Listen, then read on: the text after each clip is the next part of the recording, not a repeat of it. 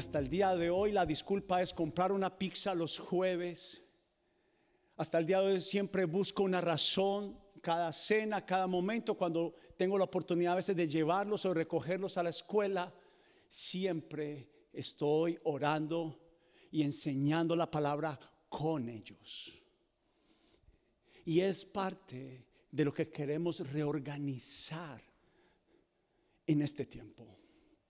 Y para reorganizar estamos hablando de adoptar y adaptar el estilo de vida de Jesús en nuestra vida. Escuche, adaptar. No es fácil porque fuimos personas que no fuimos enseñadas a reformar, reestructurar nuestras vidas. Simplemente nos ceñimos a un único diseño que nos formaron en casa y no hemos buscado la resolución de un estilo de vida. Y déjeme decirle un segundo. Y es de este el que quiero hablarle hoy.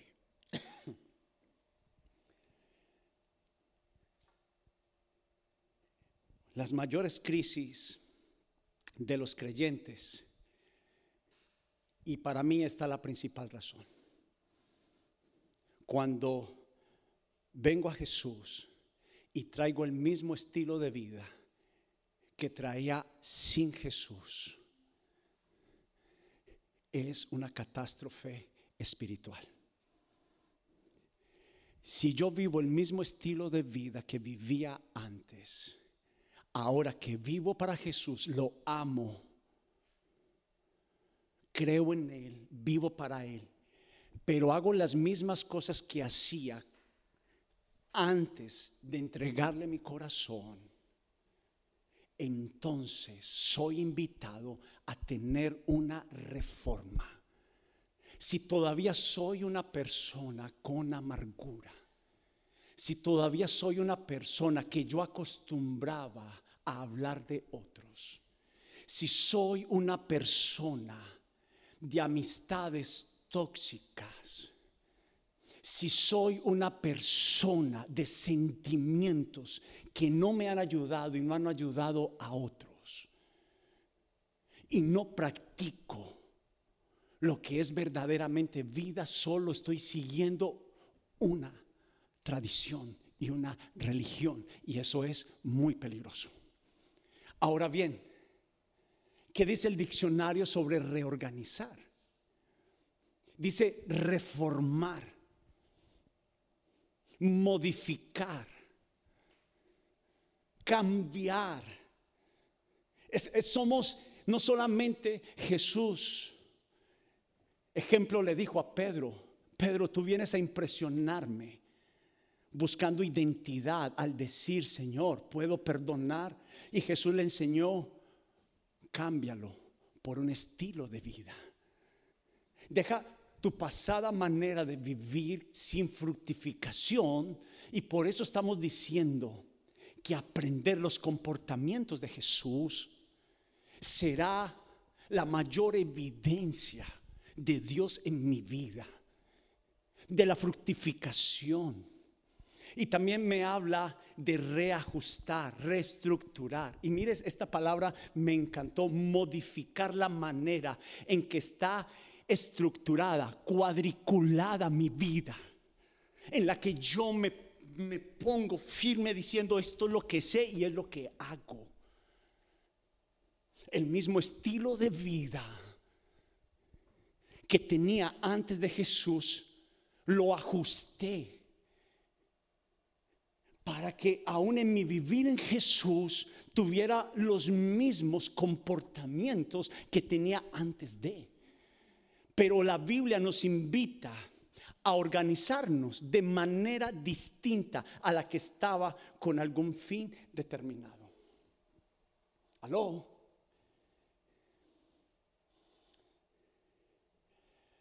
Yo voy a tocar tres tópicos y el primero de ellos yo he dicho, hay muchos temas que no soy fuerte para manejarlos, pero quiero hablarle de tres razones de cómo reorganizar su vida según Jesús.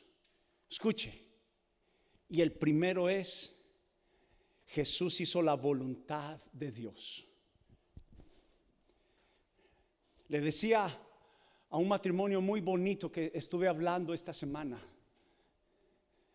Le decía que obedecer es algo que a mí me tocó practicar una y otra vez, porque no fui obediente, fui autosuficiente. Escúchame, muchos de nosotros nos tocó ser desde muy jóvenes, tomar decisiones antes de las que debíamos de tomar. La vida nos mandó, nos impulsó y prácticamente nos sacó a tomar decisiones que no era el tiempo.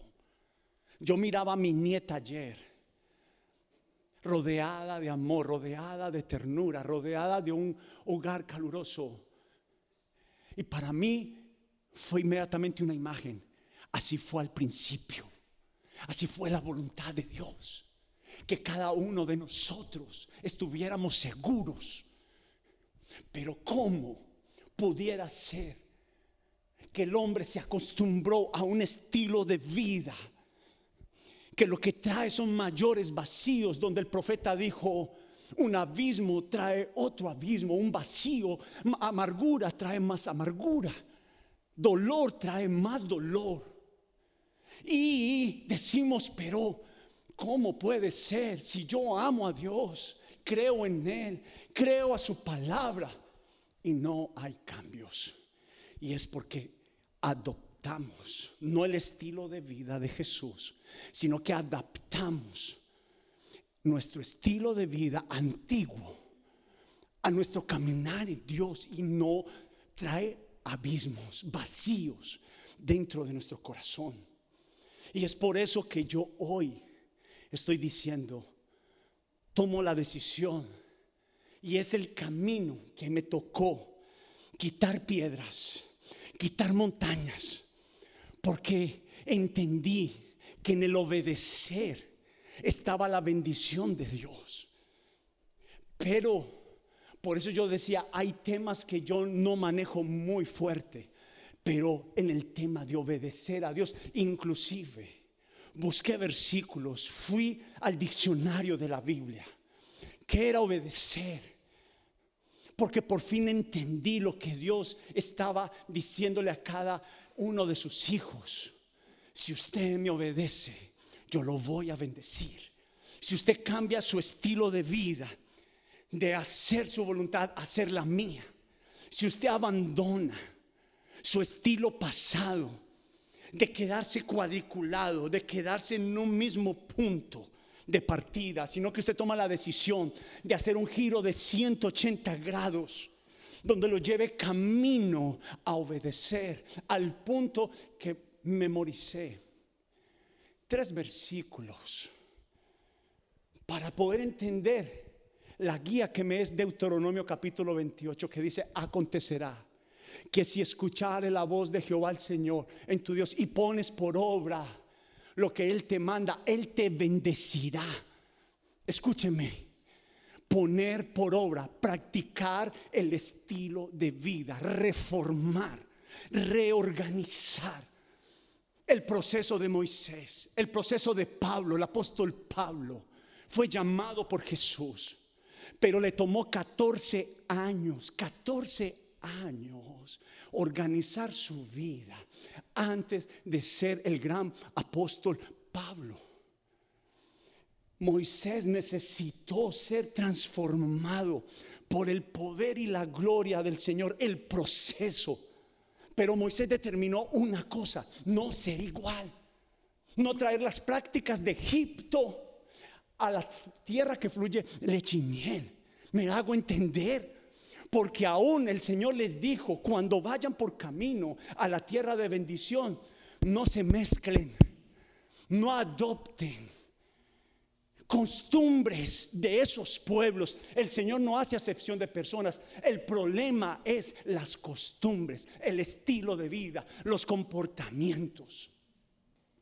Yo he dicho acá, no tengo un versículo para hablar en contra del trago. en contra de una cerveza. Pero escuché en un concierto una vez una agrupación cristiana y el cantante decir desde la tarima, yo tomo cerveza. Una cosa es donde yo no puedo decir que eso está malo, está bien, pero una cosa es decirlo desde un púlpito.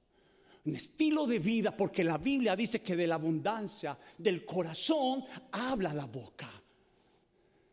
Entonces no hablo de lo que es o de lo que no es.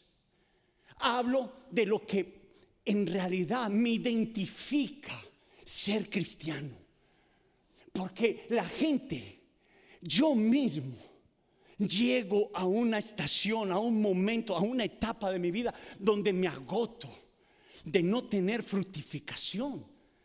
Porque yo mismo veo mis actos de enojo, mis actos de maledicencia, de maldecir, de, de estar agobiado. Y entiendo que no he hecho nada por reformar. Pero déjeme decirle que es obedecer. Obedecer es tomar una decisión. Como Jesús lo dijo, mire lo que dice. Él dijo, no busco mi voluntad, sino la voluntad del que me envió. ¿Cuál es la guía para tu caminar? ¿Tu voluntad o la de Dios? Jesús también dijo, esta es la voluntad del Padre que me envió. ¿Cuál es la voluntad del Padre sobre Jesús? Era que le obedeciera. Aún hasta el último momento en las buenas, escúcheme, y en las malas.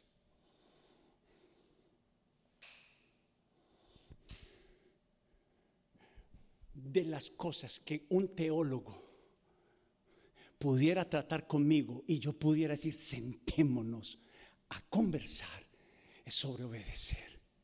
¿Sabe cuánto me costó toda mi vida?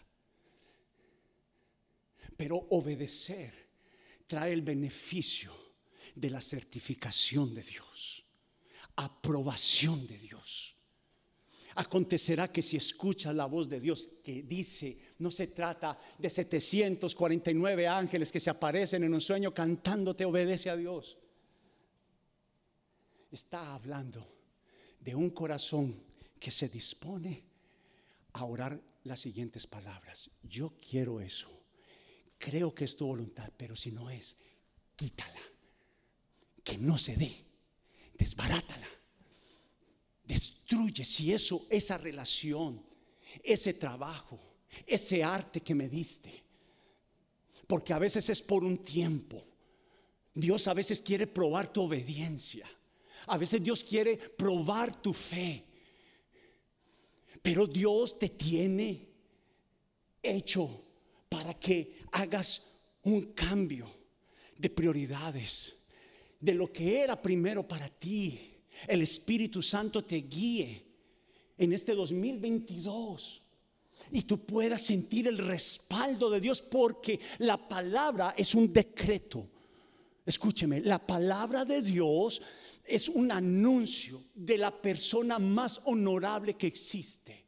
Y si Dios dice que si tú pones atención, ¿qué es escuchar la voz de Dios? Prestar atención. Escúcheme, prestar atención. Hace ocho días David nos hablaba del afán, de la prisa. A veces inclusive leemos la Biblia con prisa. Dios no le dijo a Josué, lee 24 horas del día la Biblia. Él le dijo, piensa en ella, medita. Y es muy diferente. Meditar es esto, o es parecido a le doy las vueltas a la misma razón, al mismo asunto, cuantas veces necesite. Para aprenderme ese camino, lo voy a pasar una, diez, cien y mil veces hasta que. Y obedecer es meditar, prestar atención. Y sin importar el estado de mi corazón, el estado de mi economía. Simplemente lo voy a obedecer en las buenas y en las malas. Jesús, desde el primer día que empezó su ministerio hasta el último día, última noche, el monte de Getsemaní, sufriendo, dijo las palabras mostradas con hechos. Pedro le dijo, amaba a su Señor, lo amaba, que esto no te acontezca. Y así nos pasa muchas veces a nosotros, atajos. Escuche, escapadas. Le doy un buen ejemplo. Ahora viene una buena oportunidad para obedecer. ¿Cuándo? Los taxis. Ay, me metí en la cocina de alguien.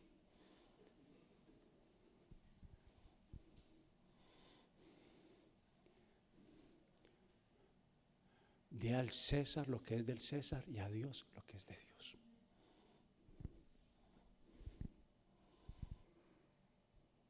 Reforma.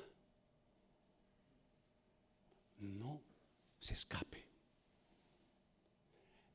Como le digo a mis hijos, no coma del plato que le ofrece solo lentejas. ¿Me hago entender? Esaú vendió su bendición por un plato de lentejas.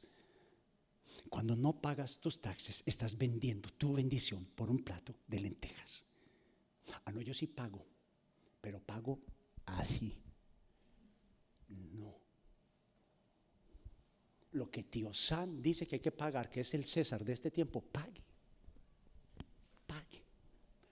Yo no tengo papeles, pague. Nadie se da cuenta, a mí me pagan cash, pague. Pague pague. Dios está en todo lugar.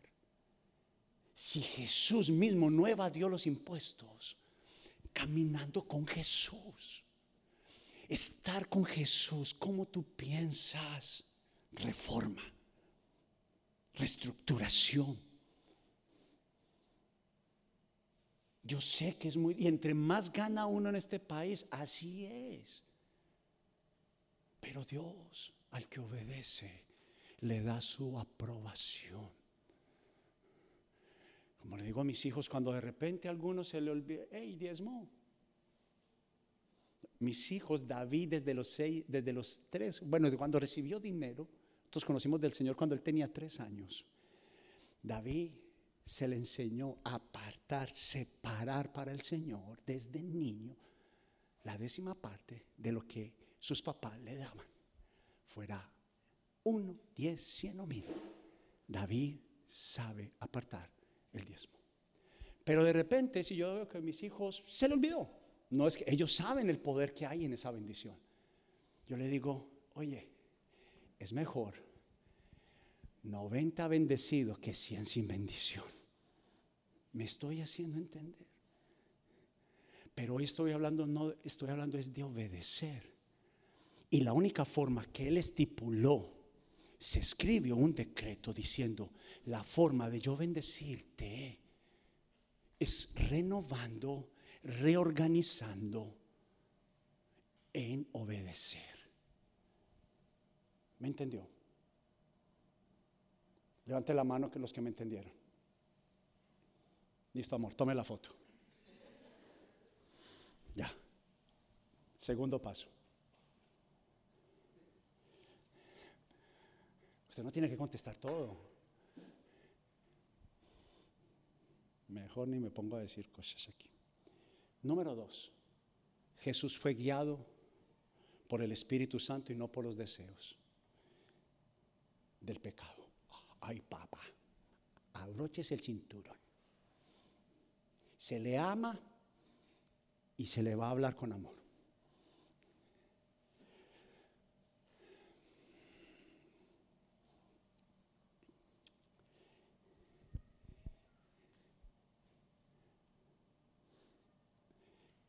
Debemos decidir apartarnos del pecado. y si podemos no ceder ante Él. Algo técnico, bíblico y de la terminología del seminario bíblico, déjeme decirle algo importante. Dios crea al hombre y a la mujer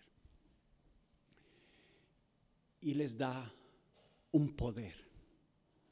Y lo selló con un título. Él dijo, multiplíquese y fructifiquen. Y fructifiquen. Gobiernen sobre todo. Escuche, sobre todo. Cuando Dios crea al hombre y a la mujer, el hombre fue dado un título de estar por encima, en autoridad, por encima de los demonios y de Satanás. Aló, no se pierda esto. ¿Qué estaba peleando Satanás en el huerto del Edén? Que fue al final desobedecer.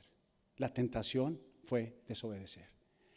Algunos eruditos y doctores de la Biblia pudieran decir que el animal que escogió Satanás fue la serpiente porque sus movimientos atrajeron la atención de Eva.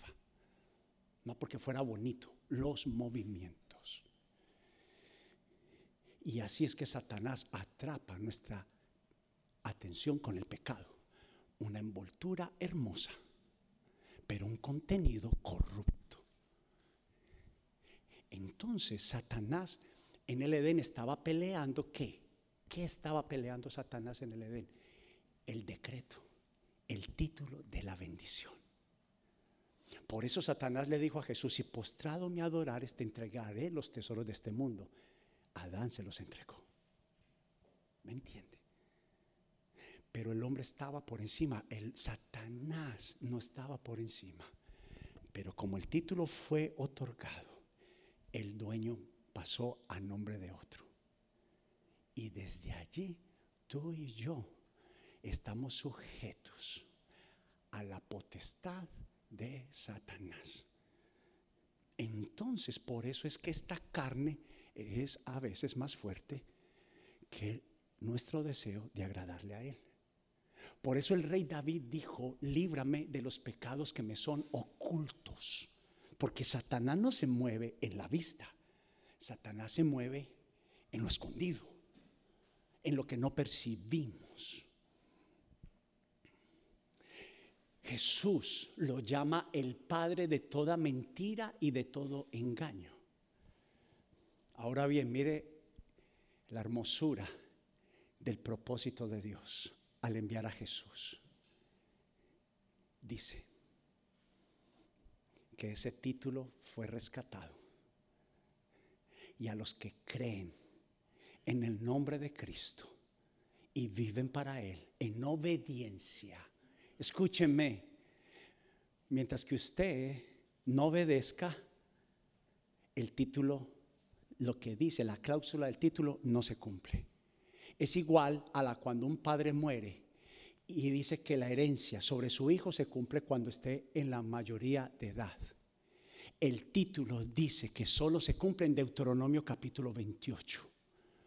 Obedecer y apartados del pecado. La buena noticia es que solo lo puedo lograr. Lo puedo lograr. Sí lo puedo lograr por el Espíritu Santo. Déjeme, déjeme demostrarle. Entonces, la Biblia dice, y se lo voy a demostrar en este momento, hemos sido liberados del poder que era más grande que nosotros. Por eso es que la tentación nos puede. ¿Sí o no? Pero la Biblia dice que Cristo venció a las tentaciones y al pecado y nos dio un nuevo estilo de vida. Pero Jesús lo quiere hacer, no se pierda esto. Jesús lo quiere hacer, pero si yo sigo haciendo las mismas cosas que antes hacía, le quito la autoridad. Él se queda manicruzado. Mas cuando nosotros tomamos la decisión de renunciar a las, a las pasiones y a los deseos. Y escúcheme, pasiones y deseos. Escúcheme, hijos y hijas amadas. no estoy hablando solamente de la sexualidad, todo lo que está por encima de Dios.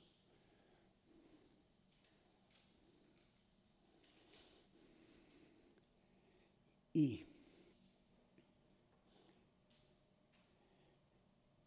la demostración más ferviente y más poderosa es que Jesús venció en el desierto por el Espíritu Santo. ¿Aló? La Biblia dice que Satanás vino para robar, para matar y para destruir. Robar, matar y destruir. Esa es su tarea y su propósito. Y la tarea de Jesús para obedecer era que en Él tuviéramos vida y vida abundante. Ya, yo he escuchado eso desde niño. Escúcheme, espere, espéreme. Cuando Satanás viene con las tres grandísimas tentaciones, y la impresionante, la que más me impresiona a mí, no fue la de las riquezas, no fue la del pan. Ah, ah. Cuando Satanás también le anuncia y le recuerda la palabra del Señor al mismo Jesús. Pero Jesús le dijo, vete ya, Satanás. La palabra, con la misma palabra le contragolpeó. Le dijo, al Señor solo adorarás, a Él solo servirás y a Él solo adorarás. Aló. Pero ¿cómo uno logra eso? Solo se puede lograr por el Espíritu Santo. Gálatas capítulo 5. Estoy, acabé de pasar apenas la introducción. Mentiras, estoy ya. Dice, los que pertenecen a Cristo Jesús han clavado en la cruz las pasiones y los deseos de la naturaleza pecaminosa y los han crucificado allí. Ya que vivimos, aló, solo se puede abandonar lo que yo creo que es bueno para mí, pero que el Señor sabe que no es bueno, solo por el Espíritu Santo. Escúcheme, solo a través de Él.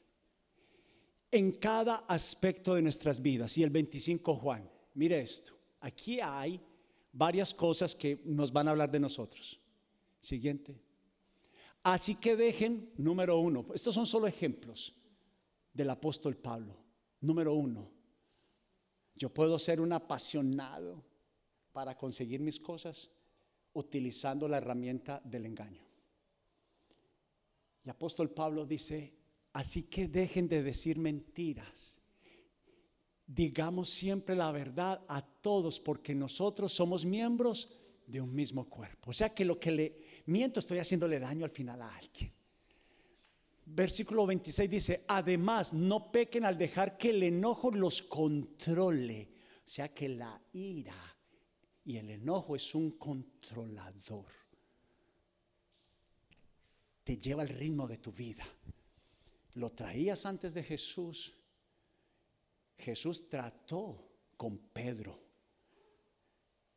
su carácter de enojo e irritable lo convirtió en un carácter de un pastor que apacienta ovejas, que guía a otros a no enojarse. Y no permitan que el sol se ponga mientras que siguen enojados, porque el enojo da lugar, lo prosigue la apertura de Satanás, bienvenido. Pase.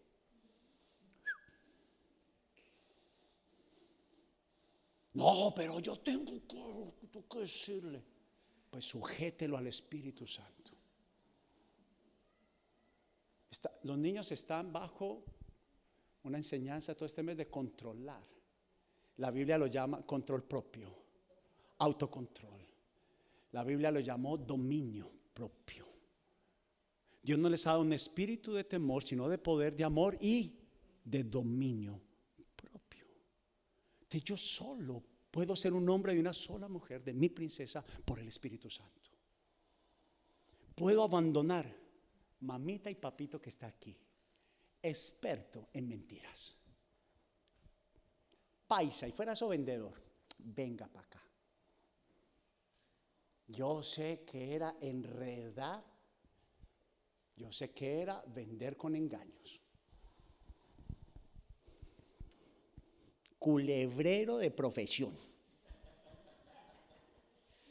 Para los que no entienden esto, en nuestro país hay un, dícese, un hombre con grandísimos artes para hablar, para vender y tenía, sí, una serpiente que hasta la utilizaba para engañar a otros. Bueno, culebrero.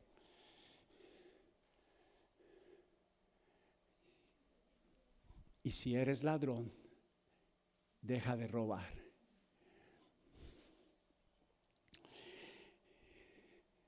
Pero Dios sabe cuáles son tus pasiones incorrectas.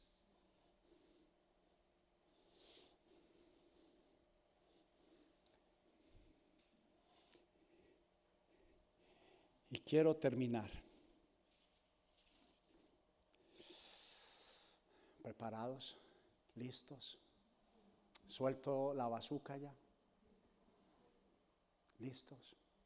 Juan, espere. A la una.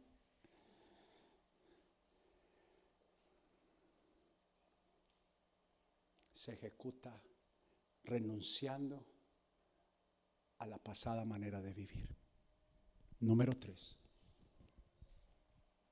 renuncie. Apóstol Pablo, es que yo me amo mucho. Está muy bien. A mí me impresionó tanto. Yo tenía una idea de lo que había sido Bangkok. Yo no sé si a usted le. Una de las prédicas que había hablado y que a mí más me ha impactado por la historia de este hombre que no cambió su estilo de vida, ni Robin Williams. Había un actor tan prometiente, el que fue, hizo de Guasón, eh, un joven, se me olvida el nombre de él, pero después de que hizo dos películas muy difíciles, pero gente en su mejor etapa aparente de su vida fue como Van Gogh. Seguían comiendo Van Gogh siguió comiendo pintura aunque sabía que le hacía daño. Es igual. Hay hijos de Dios que aman a Dios, que quieren agradarle, creen en Jesús, pero ven imposible cambiar su viejo estilo de vida.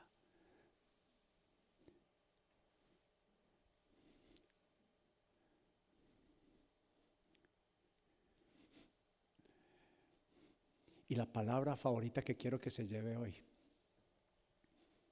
se llama renunciar. ¿Sabe cómo renunció Juan el Bautista? Dijo, quiero que crezcas tú, Cristo, y que yo mengue. Un buen inicio de una resolución que trae restitución. Le recuerdo a Saqueo. Estoy terminando. Tiene un encuentro con Cristo y con su cruz. Entendió el gran amor de Jesús por su vida. Y no lo dijo en un momento donde, no. Dijo, si a alguien le he fallado, le devolveré todo aún hasta, hasta cuadriplicado. Enmienda. Enmienda. Cambio de estilo de vida. Usted sabe que era la vida de él, la pasión de él, el deseo de él, el dinero. El suyo puede ser la rumba de este mundo. Yo lo he dicho acá. Espacio y tiempo son los dioses de este mundo. Espacio y tiempo son los dioses de este mundo. Pero escuche.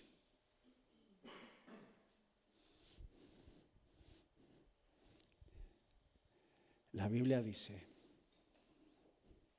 que no hay nadie que haya dejado su vieja manera de vivir y no tenga el premio del Señor, el galardón de Él. Estoy terminando. Mire lo que significa renunciar, según el diccionario. Abandonar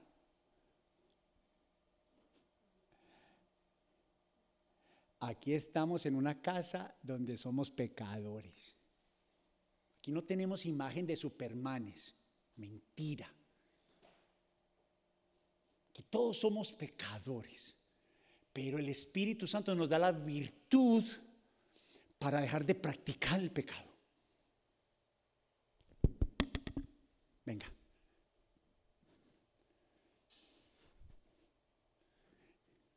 Jesús fue hecho amigo de pecadores, de niños. Él trajo una cultura generacional que dijo, deje que los niños vengan a mí. Y cuando me llamen amigo de pecadores, ese es mi trofeo. Pero él nunca probó la práctica del pecado. Se le explico. Una cosa es pecar por ignorancia. Otra cosa es cuando yo entiendo que cualquier cosa que está por encima de Dios es adoración e idolatría y es pecado. El hombre no fue creado para que Dios viviera para el hombre. El hombre fue creado para que el hombre viviera para Dios. Para que renuncie Cuando Dios le dijo a Moisés, esto no, se pierda, cuando Dios le dijo a Moisés, dile al pueblo que no se pueden unir a mujeres extranjeras ni a hombres extranjeros, no porque Dios hiciera acepción de personas. ¿Sabe qué les dijo? Ellos tienen costumbres que te van a hacer daño y las vas a adoptar y adaptar.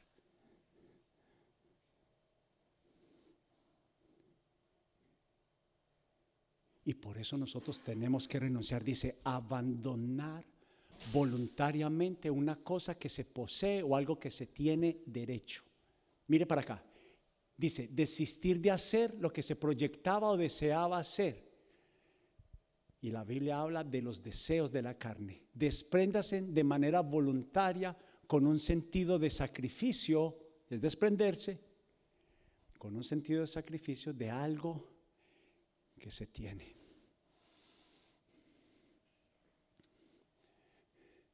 Y leamos este versículo para terminar. Juan, el siguiente, por favor.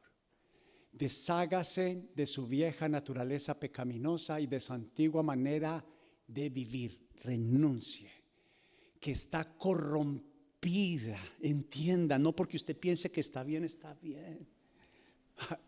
Que Espíritu Santo te ayude, me ayude no todo lo que adoptamos está correcto.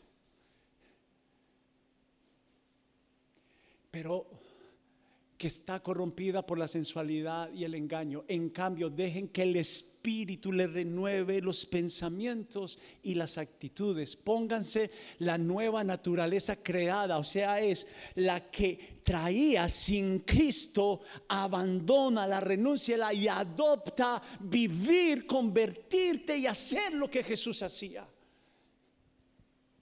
Pongamos la nueva naturaleza creada para ser semejante a la de Dios, quien es verdaderamente justo y santo. El siguiente.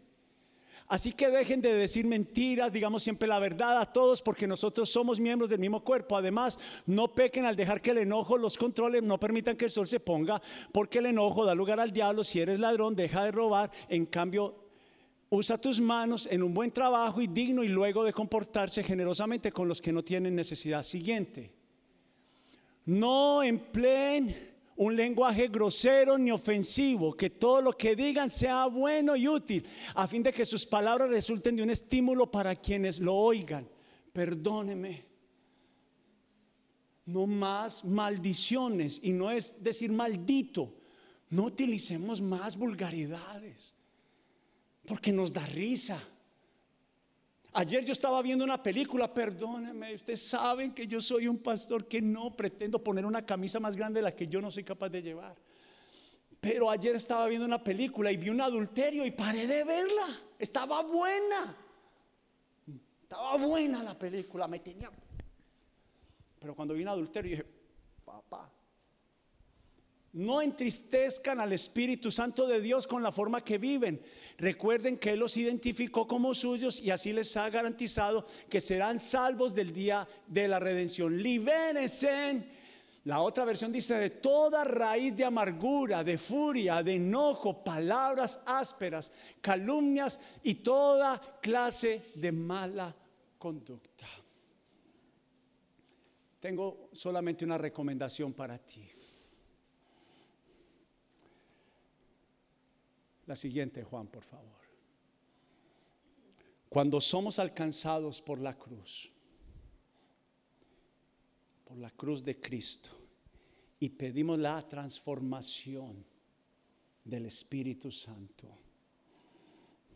Alguien me, también me, y mucha gente me ha preguntado, pastor, hacer la voluntad, eso es muy bueno, pero ¿cómo lo hago? Yo tengo, no es tan difícil con el Espíritu Santo no es tan difícil entender la voluntad de Dios. Por eso el Espíritu Santo es el mayor beneficio que necesitamos a la hora de hacer la voluntad de Dios. O sea que es hacer la metamorfosis espiritual y recibiremos la gracia para reorganizar nuestras vidas. Apóstol Pablo dijo, pues el Señor es el Espíritu y donde está el Espíritu del Señor allí hay libertad, así que todos nosotros, a quien nos ha quitado el velo, podemos ver y reflejar la gloria del Señor. El Señor, quien es el Espíritu, nos hace más y más parecidos a Él a medida que somos transformados a su gloriosa imagen. Reorganizar nuestras vidas con las prioridades del Señor. Esta casa va a cumplir ocho años el 13 de enero. Lo vamos a celebrar el 16.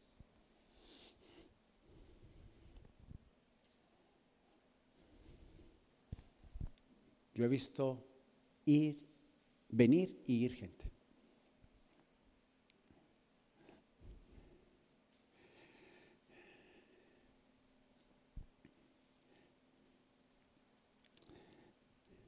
Hay gente. David, si alguien puede venir al piano, por favor, sea usted o Jonathan, por favor, alguno de los dos. Escucha esto. Hay dos clases de personas que han caminado con nosotros. Unas que toman la decisión de tomar a Cristo como la principal razón de su vida.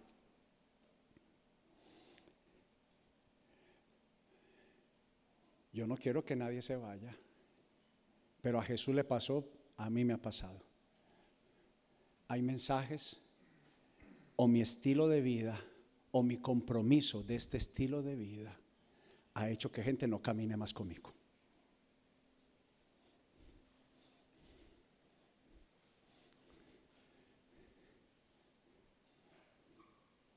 Por eso Jesús dijo, algunos van a perder papá y mamá y hermanos y hermanas.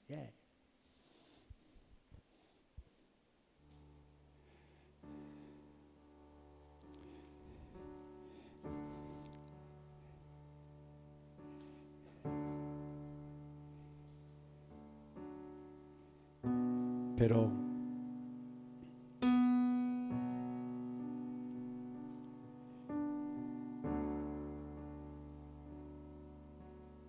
eso soy alguien que digo, los tesoros de este mundo no me atraen, sino la gloria de Cristo. Pero quiero darte una oportunidad, me refiero simplemente al momento, pero Dios quiere darte la oportunidad de reorganizar tu vida.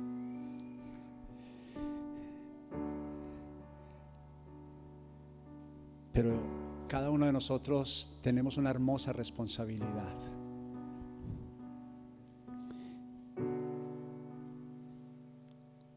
Yo no sé cuál es tu objetivo y tu meta.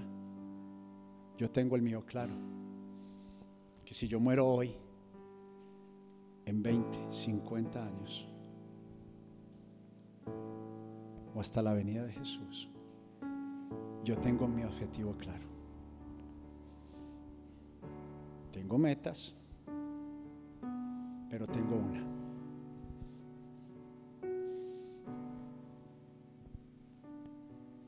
El abrazo de Jesús.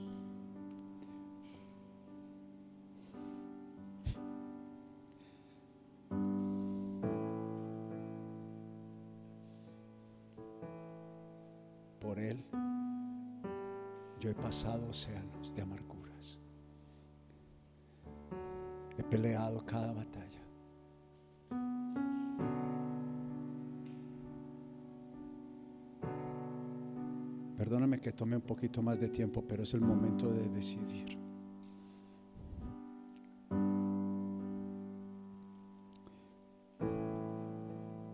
Dios no está mirando en este momento tu pecado. Dios te está mirando a ti.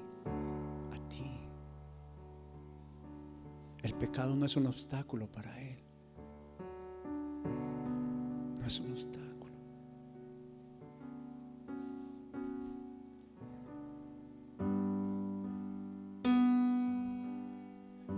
Pero Jesús te está llamando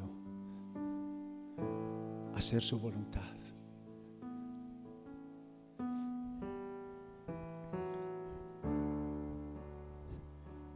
Quizás usted quiera hoy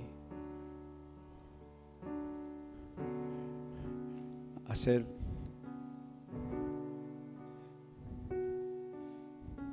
una reforma en su corazón.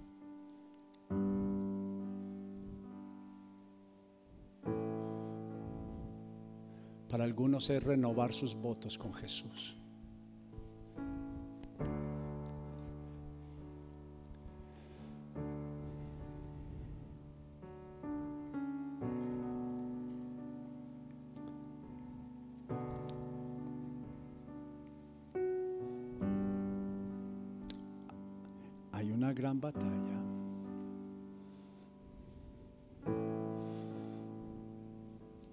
Jesús peleó por ti.